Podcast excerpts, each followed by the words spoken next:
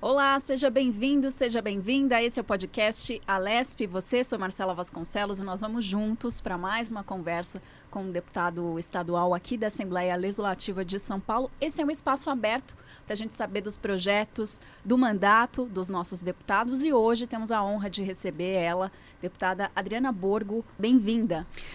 Eu que agradeço, Marcela. É sempre uma honra estar aqui com vocês. Esse programa que leva informação e um pouquinho do nosso trabalho, que às vezes o público não conhece. Perfeito. Bom, é, ela tem 50 anos, nasceu em São João da Boa Vista, cidade aqui de São Paulo. Trabalhou como educadora, foi presidente da Associação dos Transportadores Alternativos de São Paulo e da Associação do Bairro Jardim Santa Lúcia. Foi assessora de gabinete e assessora parlamentar está em seu primeiro mandato aqui na Assembleia Legislativa e coordena as frentes parlamentares em defesa dos profissionais da segurança pública e também é, demitidos injustamente e a de estudos e pesquisa para prevenir o suicídio desses profissionais. Bom, quero já direcionar minha primeira pergunta aqui para a deputada porque essa é uma frente muito atuante do seu mandato, os profissionais e a segurança pública do Estado de São Paulo. Quero perguntar para a senhora quais os projetos de lei que a gente pode destacar em defesa é, desses profissionais que são tão importantes. Bom, é, eu fui eleita pela segurança, mas aí no caminhar do mandato, muitas outras, é, bande muita, muitas outras bandeiras foram se abrindo, né? E a gente foi se apaixonando. Mas espe especificamente para a segurança pública, é, foi a, a, o maior direcionamento é, da, dos meus projetos. Então, a frente parlamentar, ela surgiu na necessidade do grande índice de policiais mortos vítimas de suicídio. Você tem uma ideia, Marcela? Hoje, os nossos policiais morrem mais. É, vítimas de suicídio do que em combate na polícia militar. Nós perdemos quase um batalhão durante esse ano, né, em números, é, de policiais que se suicidaram. Isso é muito sério e é muito triste. Então, através desta frente parlamentar, é, o gabinete disponibilizou, né, é, uma equipe é, de profissionais de saúde mental gratuitamente em todo o estado para que o policial é, possa procurar ajuda, os seus familiares também, e com isso nós tentarmos diminuir né, esse índice tão triste e tão sério que hoje acontece dentro do nosso estado. E entre os nossos projetos, tem vários projetos, nós temos o projeto que você citou, né, é, que é uma das nossas bandeiras, que é a PEC 06, que versa sobre é, a readmissão dos profissionais de segurança pública demitidos injustamente e é, expulsos injustamente. A nossa Constituição estadual, ela disse que o policial militar, policial civil, quando absolvido na esfera jurídica, né, criminal e civil, ele tem que reintegrar as fileiras das, de suas instituições. Isto hoje não é cumprido, né? E então a PEC 06 ela veio como uma obrigatoriedade é, para que a Constituição do Estado de São Paulo seja cumprido e que cesse essas demissões que são assim absurdas dentro da Polícia Militar, principalmente na Polícia Militar, mas também nos outros segmentos da segurança e que reveja as injustiças que foram cometidas contra tantos policiais que foram já desligados da, das fileiras da, da corporação. Perfeito. Bom, é, uma outra questão é, aqui da Assembleia Legislativa foi o reajuste né, para a área da segurança pública e uma uh, bandeira, a gente até conversou com isso em uma reportagem aqui da casa. É, existe aí é, categorias que ficaram de fora, como por exemplo é, o pessoal que trabalha na Fundação Casa, não é isso, deputada? Como é que foi essa articulação com esse grupo e o que, que a senhora pode trazer para a gente? Nós é, colocamos no projeto é, do governador, né, o 02, que tramita na casa, nós colocamos essa é, uma emenda que não, que não é, só atendesse a Fundação Casa, mas algumas outras autarquias. Porque quando você faz distinção do funcionalismo público, você está desconsiderando partes importantes. A Fundação Casa, por exemplo, para segurança, é um braço hiper importante que não pode ser deixado de fora. Então, nós esperamos aí que é, obtenhamos êxito né, nessas emendas. Perfeito. Agora, a sua atuação é dentro de outros, é, no serviço de transportes, como mãe também, e como uma, uma pessoa preocupada com essa questão do ativismo social, como é que você traz essas questões aqui para a Assembleia e elas se desencadeiam ao longo desses últimos anos né, no seu mandato? Primeiro, eu ouço muito o povo. Eu sou do povo, eu vim do povo, eu amo gente, eu amo pessoas. Então, quando você se dispõe a ouvir, naturalmente vão surgindo as demandas e, com isso, as ideias de projetos, né? Então, é, na área, é, principalmente como mãe né, de criança especial, nós tivemos uma atuação muito grande na criação do primeiro núcleo de atendimento à criança especial de Pedreira, né, com autismo que até leva é, uma ala do meu netinho que faleceu, o Anthony, né? E em homenagem a ele. E nós estendemos esse projeto para várias entidades, para várias cidades, né?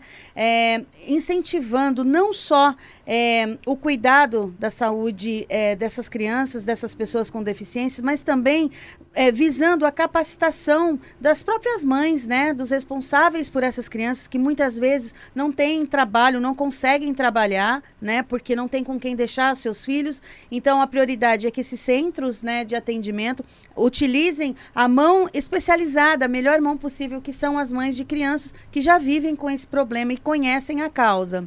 É, também nós temos a parte de ativismo animal, que eu não sou uma ativista, mas sou uma apaixonada. Uhum. Então, nós destinamos é, muitas emendas para projetos já existentes, né? É, é, como castração, né? A adoção consciente, pessoas que cuidam, né? É, que são ativistas sérios, não são os, os sem vergonhas, né? Mas os sérios, que tem muita gente boa. Tive o privilégio de ser a relatora da CPI dos animais. Então, é uma outra bandeira apaixonada apaixonante que acabou vindo também para mim, né, né, nessa, nesse contexto todo, eh, todo como parlamentar. Perfeito. Bom, em quatro anos, em quase quatro anos de mandato, a deputada é, protocolou aí 34 projetos autorais ou desenvolvidos com coparticipação dos colegas aqui da Assembleia. É importante destacar que nessa conta não estão contabilizados aí as moções, requerimentos, tudo isso que é rotina aqui do Parlamento. E ela elencou aqui alguns projetos é, nessa atuação da segurança pública e também na questão social, que é muito importante. Bom, sua atuação é voltada para esses pontos, né? Agora, como é que a senhora avalia, acho que a gente já conversou em outras ocasiões, como é que a senhora, a senhora avalia essa questão da polícia militar e dos agentes de segurança pública nesses, nesse momento de pandemia, né? É, uma atividade essencial, eles não pararam e estão em ativa, né? Como é que a senhora dialoga com esse setor e como é que tem sido a, as expectativas, né, para esse ano de 2022? Bom, os policiais é, de linha de frente, principalmente os policiais militares e os policiais de dentro dos, dos distritos, né? O pessoal da SAP também, uma, uma categoria que eu tenho muito carinho. É, eles estiveram expostos, assim como os, os, enfermeiros, o pessoal da saúde, né? É, e nesse meio tempo da pandemia sofreram muito, né? porque não se sabia exatamente o que era esse vírus, como era essa doença, e eles não tinham opção, né? Não tinham um escalonamento para você não ter contato com pessoas na rua. Então, é, além dos IPIs, né, que eles nós brigamos bastante para que eles tivessem, fossem um, um, uma das primeiras categorias a serem atendidos, né? O apoio psicológico, porque muita gente ficou doente ali, né? Vendo tantas tragédias e esse medo, né? Deixando a família, ficando na rua em contato contato com pessoas e depois voltando para a família, com pais idosos, com filhos com deficiências ou é, é, familiares com baixa imunidade né? E, e foram os primeiros também na, no quesito de vacina, né? É, foram os primeiros profissionais públicos é, do, do, do, sistema funcionário público a serem vacinados. Então, assim, eu acredito que foram heróis, né? Não tiveram nenhuma recompensa por isso, não tiveram nenhuma insalubridade a mais, nenhum um bônus a mais por terem doado suas vidas ali, mais do que já fazem nesse momento de pandemia, né? Mas persistiram e resistiram bravamente aí como heróis que são. Perfeito. Agora, de novo, nessa questão psicológica, né? É, como é que a senhora avalia que deveria. É, como é que são os atendimentos especializados, né, para essas categorias e como. O que seria ideal, né? É para a gente evitar o suicídio desses profissionais, que é uma pauta muito séria, né, deputada? Muito. Bom, é, ontem eu comentava a respeito disso. Nós temos alguns fatores. Primeiro, o comando da Polícia Militar, quando eu falo comando, são os oficiais, né? A alta cúpula para baixo. A maioria está doente mentalmente. A saúde mental péssima. E um comando doente adoece todo o restante da árvore, que no final são os praças, as praças, né, que convivem com você, que me protegem, que estão ali nas viaturas, lidando com o povo. Ninguém dá aquilo que não tem. Então começamos por aí. Segunda coisa, o sistema é, de saúde mental da Polícia Militar, ele é muito limitado. Nós temos dentro da Polícia Militar é, os NAPs, que são núcleos de atendimento é, psicológico na Polícia Militar. E esses NAPs, eles funcionam com policiais que são psicólogos, né? São maravilhosos. É um grupo que não ganha nem um real a mais de incentivo para cuidar desses policiais, mas tem um problema sério. Quando eles detectam um problema e relatam que o policial precisa de tratamento, inclusive de afastamento, eles são punidos. Alguns são punidos. Até concorrem em escalas de futebol, são transferidos. Porque a regra é por, por, por, por obriga obrigatoriedade para dizer que está tratando, né? Mas não é para você é, se meter nesse problema, né? Que é um problema grave.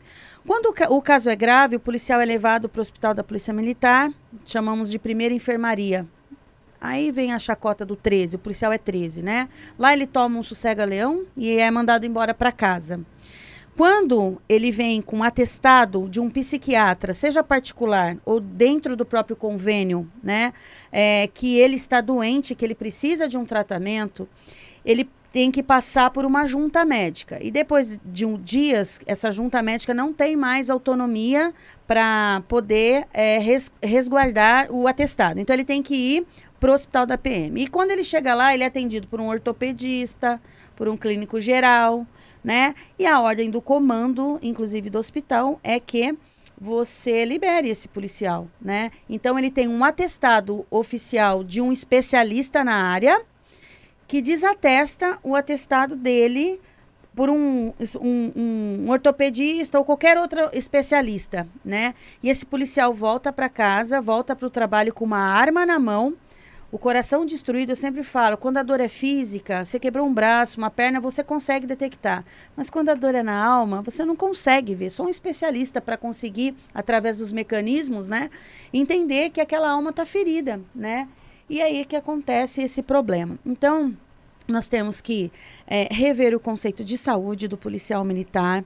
É, os psicólogos e uh, os psiquiatras precisam ter autonomia, né? E terem é, o seu compromisso como médicos respeitados, o seu valor como médicos e profissionais de, da saúde mental respeitados. Tem que ter um investimento, porque hoje é uma instituição de mais de 90 mil homens, né? Fora os veteranos, isso só da ativa. Então nós temos aí é, é, policiais que não têm nitidamente condições de trabalhar trabalhar, né? Mas se ele é afastado agora, ele tem desconto é, de, do ticket, desconto de, das férias, da licença prêmio, né? Uma forma punitiva de achar que o polícia está folgando e que é tudo brincadeira. E é aí que acontece o suicídio. E a gente, mesmo com as ações paliativas aí, dando algumas opções muito pequenas perto da grandeza e, e, da, da quantidade de homens, né, que nós temos, homens e mulheres dentro da polícia, é, a gente não consegue prevenir esse tipo de, de ocorrência. E quando a gente fica sabendo, já aconteceu, infelizmente, o fato. E para a polícia é um número que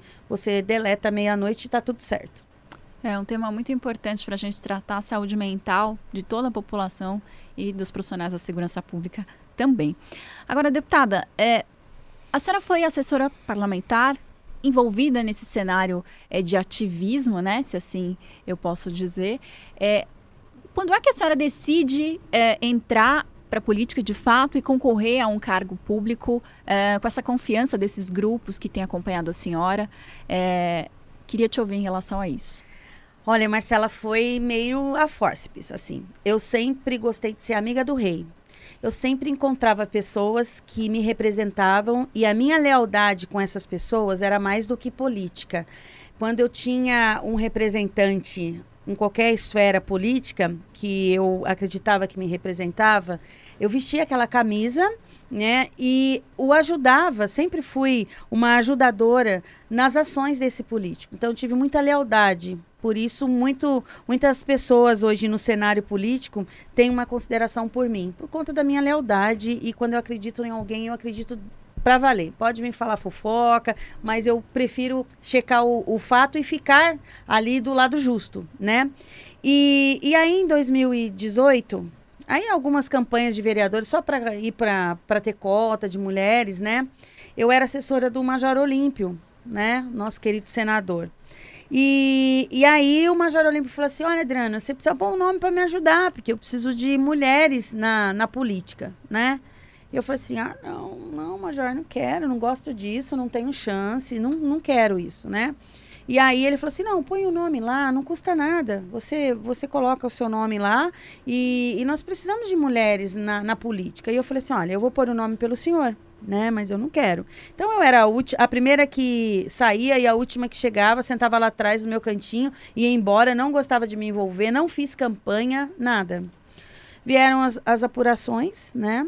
E quando eu vi no painel 31.935 mil votos, eu falei, erraram o meu nome, aquele nome não é meu, né? Porque o meu o candidato acima de mim, que, é, que teve menos votos do que eu, gastou 7 milhões, eu tinha gasto 5 milhões, 5.400. 5 mil que o Major tinha me dado do fundo partidário, lá é 450 que o meu, o meu assessor hoje, né, um sub da Polícia Militar, tinha me, me emprestado. Eu falei, não tem como ser eu, né? E eu duvidei daquilo ali eu não tinha noção da onde o meu trabalho chegava, né?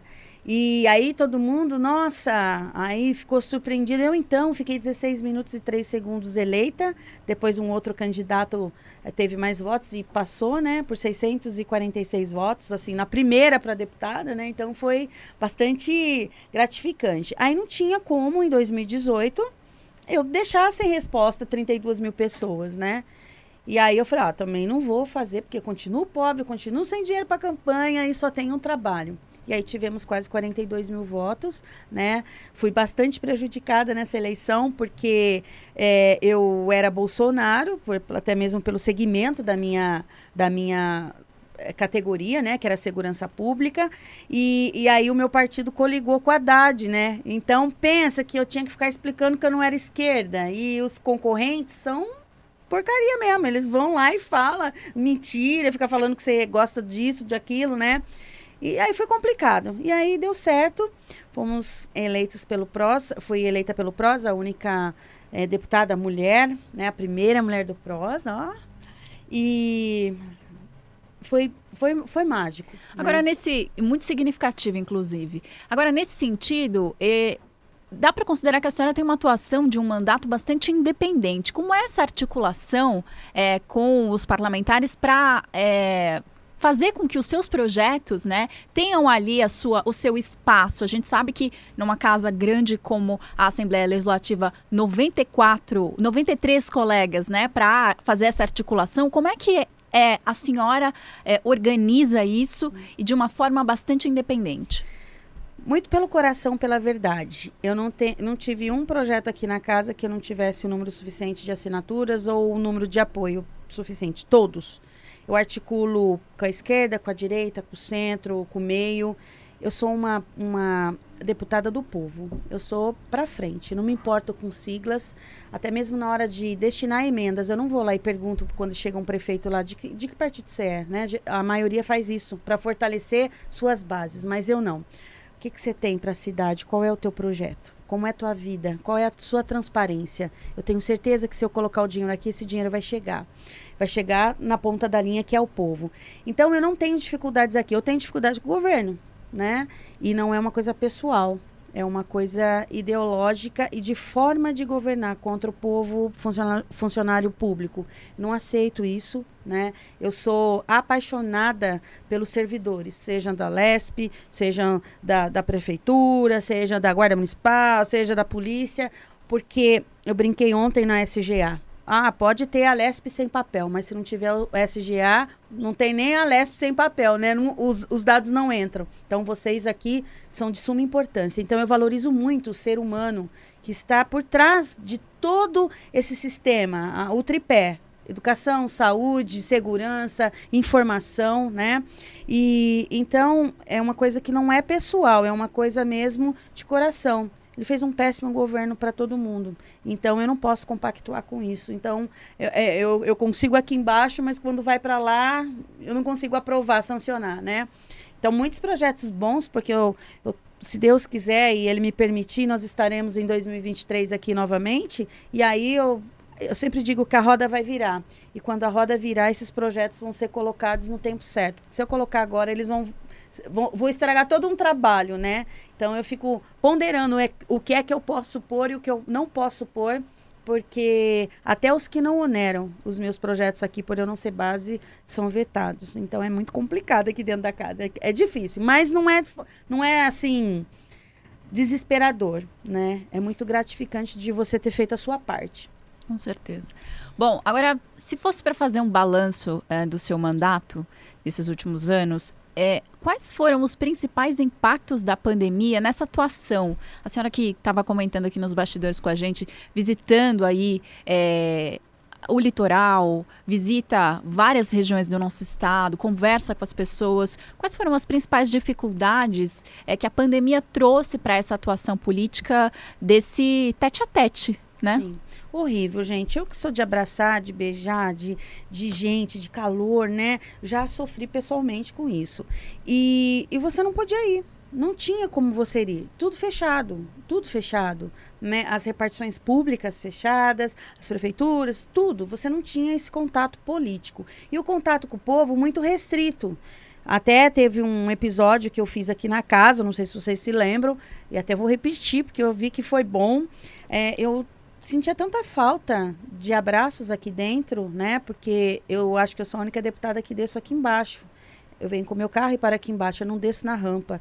Eu desço ali, porque é dali, cada pessoa da limpeza, cada pessoa que eu vou vendo, cada senhorinha, eu vou abraçando e aquilo vai me recarregando e vai me dizendo: é isso que importa. É esse, essa é a sua essência, não é descer pela rampa, né? Porque esse status não me, me, me, me deslumbra, né? E, e aí o que, que eu fiz? Eu arrumei, comprei uma fantasia de urso. Essa fantasia de urso tem um olhinho muito lindo e parece gente. E, e eu todo mundo fala que eu tenho um perfume e todo mundo fala assim: "Nossa, a deputada tá vindo, é o perfume da deputada". E eu passei aquele perfume naquele urso, comprei umas balas, né? E eu desci na Lesp de sala em sala, corredor por corredor, abraçando as pessoas, porque o urso podia, né? Eu não podia abraçar assim, mas o urso, eu revestida daquela roupa, né? Eu podia transmitir um pouco de amor. E eu vi o choro das pessoas, eu vi abraços apertados, eu ouvi muito obrigada, deputada, mesmo sabendo que era eu que estava ali por trás do, né? E isso foi gratificante. Foi uma forma que eu diblei até a frieza, porque quando a gente não tem uma emoção, quando a gente não vive a emoção do amor, da, da, daquela, daquela coisa gostosa que é o ser humano, né? De, da, da divisão, da empatia, da, de tudo isso que faz você viver com um grupo de pessoas e considerá-las, né? Você se esfria. E a pandemia esfriou todo mundo, né? Ela deixou marcas de perdas muito doloridas. E no momento onde as pessoas precisavam ser tocadas, foi quando a gente teve que destocar, teve que ficar longe, não podia relar, né? Então, assim, foi muito ruim, não só para o mandato, mas para minha vida pessoal e sei que para a vida de muita gente. E a gente deu uma diblada aí, usamos o Zoom, né? O Zoom aí, a internet, mais do que nunca, para não perder totalmente o contato. Mas graças a Deus aí, espero que dia 15 a gente não tenha nem, nem mais que usar máscaras, né? Que só fique as máscaras de parlamentares que não são do bem. O resto, eu gostaria muito que nós tirássemos. Perfeito. Bom, a gente está se encaminhando aqui para o final, essa conversa está muito boa. É, o nosso podcast é sempre esse espaço né, em que o deputado vem com o coração aberto para falar aqui dessa atuação do parlamento. Quero saber da deputada agora quais são as expectativas para esse ano de 2022, no sentido de trazer os projetos né, é, em aprovação aqui na casa, também o que está sendo discutido aqui na Assembleia Legislativa. Como é que a senhora faz essa avaliação? É, para esse ano de 2022, já nesse cenário em que a pandemia é, vai dando aí é, mais leveza, mais tranquilidade no nosso coração para a gente poder seguir né, a nossa vida de alguma maneira como era antes ou de, de, uma forma nova, né, mas sem aquela preocupação iminente de perder as pessoas, de, de sentimento de morte mesmo, né? Eu acho que deu para sentir muito isso durante esses dois anos, né? Ó, para começar, né, a gente precisa que os nossos deputados queiram trabalhar. Porque tá uma farra isso aqui, né, gente? É uma farra aí. Vem carnaval, daí vai não sei o quê, volta virtual, tira virtual, virtual não tem falta, então ninguém aparece lá para votar, não dá quórum nos projetos de deputados, só quando é projetos do governo que se reúnem ali, né? Ou um assunto importante, muito importante, né? Tivemos agora recentemente aí do, do, do citado deputado, e aí todo mundo se reúne pessoalmente mas um ano de eleição, né, que vem, vem vindo já é, deixando para trás essa pandemia e tantos, tantas coisas que ficaram paradas dentro do parlamento, eu não tenho muitas expectativas de grandes avanços de projetos para esse ano, por ser eleitoral, né? Ah, o que está é, acontecendo na casa é uma pressão grande de uma boa parte dos parlamentares para que a gente volte a a, ao método presencial. Porque quando você está presencial, você tem a chance de olhar para o teu amigo, o seu parceiro deputado, explicar o teu projeto e pedir o apoio. E pedir, não, não saia, fica aqui, dê o quórum, porque são projetos importantes, né? E então há uma pressão grande, não sabemos se, se isso vai acontecer. Acredito que é, projetos importantes como é, o 668, que é do passaporte da vacina, né, deveria é, já estar em pauta, não entrou e a gente espera que isso entre o mais rápido possível, né? É, nós temos também o 03, que é a lei da mordaça dos policiais, né, dos profissionais de segurança pública, que nós também queremos que, que isso entre em votação. O PDL 22, que cessa né, a, o desconto da aposentadoria dos nossos é, aposentados, aí, desconta, o desconto da previdência dos nossos aposentados isso é muito importante, esse PDL, né? E tantos outros, a PEC 06, né? Que versa sobre a reintegração dos, dos profissionais de segurança pública e, e, e, muitos outros importantes de outros deputados que eu considero importantes, né? E que ficam jogados, esquecidos aí, né? Aos congressos de comissões, se define, depois se inverte tudo. Enfim, é muito complicado. Acho que a gente já sofreu demais, o povo merecia nesse final de mandato que já foi complicado. Eu mesmo me sinto muito muito aquém do que eu poderia ter feito se não fosse a pandemia, se não fosse é, essa falta de, de, de, de de trabalho parlamentar mesmo, aqui dentro da Assembleia Legislativa, né? Os contatos com o povo, a, as ideias de projetos que você adquire da rua, então isso foi interrompido, porque você não podia ter contato, né? Então isso foi muito ruim para todo mundo. Então a gente podia dar um presente para o povo, voltar a trabalhar e trabalhar com verdade, aprovar projetos, né? Dia 15 muda o governador, acredito que vai ser um novo tempo aí, é, um, um novo. Um, uma, uns novos meses até o final do, dos nossos mandatos aí, para que a gente possa negociar com esse novo governo, abrir uma flexibilização maior em relação a projetos que são bom, que, bons que não onera, né? Porque o povo merece e nós temos obrigação. Nós estamos aqui pelo povo. E quando a gente não cumpre o nosso papel, eu, como parlamentar, tenho vergonha de querer trabalhar e não poder né? De querer buscar informação e não ter, de querer que as coisas andem e, que, e não andam, né? E o povo paga caro e para ter os seus direitos aqui representados e muitas vezes não consegue por causa da má vontade de, de do, dos deputados. Perfeito essa deputada Adriana Borgo com a gente aqui. A conversa está muito boa, mas o nosso podcast já está caminhando para o final. Quero deixar aqui a palavra com a senhora para as considerações finais. Bom, quero agradecer é, não só essa oportunidade, eu quero fazer uma. uma não é nem um, um, um, gesto de gratidão, mas eu queria dizer a vocês da Assembleia Legislativa, aos funcionários da Assembleia Legislativa, que vocês são muito importantes para que tudo isso aqui dos bastidores caminhe, né? É, tem muitas coisas que chegam na casa, que estão chegando aí, projetos que é, extinguem, que é, mudam, que arrocham, que desvalorizam vocês, né? Então, queria deixar aqui o meu comprometimento de sempre apoio a vocês. Vocês são muito especiais, todos, de todos os setores da Assembleia Legislativa. Eu quero agradecer hoje a minha equipe, que pensa, Marcela, uma equipe que é minha família. Tem a Luzia aqui, a minha jornalista, né? Que está sempre pronta, mas é, é irmã né? É, é uma família, né? E nós estamos começando a rumar para um outro caminho, né? Agora político. E como é bom, né? Você olhar para trás e falar assim: nós não fomos o suficiente, não porque nós não nos esforçamos, porque não houve mais meios para isso, mas nós demos o nosso melhor. Uma equipe inteligentíssima, uma equipe que é coração, né? Um gabinete que sem dúvida é o mais acolhedor da Alesp, eu tenho certeza. Tem um café maravilhoso. Tem um café e o cappuccino também, gente. e, e que eu tenho a honra, né, de ter amigos ali que são ligados 24 horas no servir, no proteger, no dar, no, na contrarresposta, de não deixar ninguém sem resposta, né? Então eu tenho uma equipe fantástica, desde o administrativo, jurídico, jornalismo, mídia, todo mundo, os assessores de rua. Então hoje a minha gratidão é essa equipe maravilhosa que eu amo, amo, amo e amo. Perfeito. Essa nossa deputada Adriana Borgo conversando com você aqui no podcast Alesp. E você lembrando, toda segunda-feira tem episódio novo, você pode acompanhar com imagens no YouTube e também por áudio no Spotify. Se você é como eu, gosta de ir ouvindo no fone aí, no ônibus, no metrô, dá para ouvir também o nosso podcast, ficar sabendo o que acontece aqui no Parlamento Paulista. Se você quiser mais informações sobre a rotina aqui da casa, acesse o site al.sp.gov.br.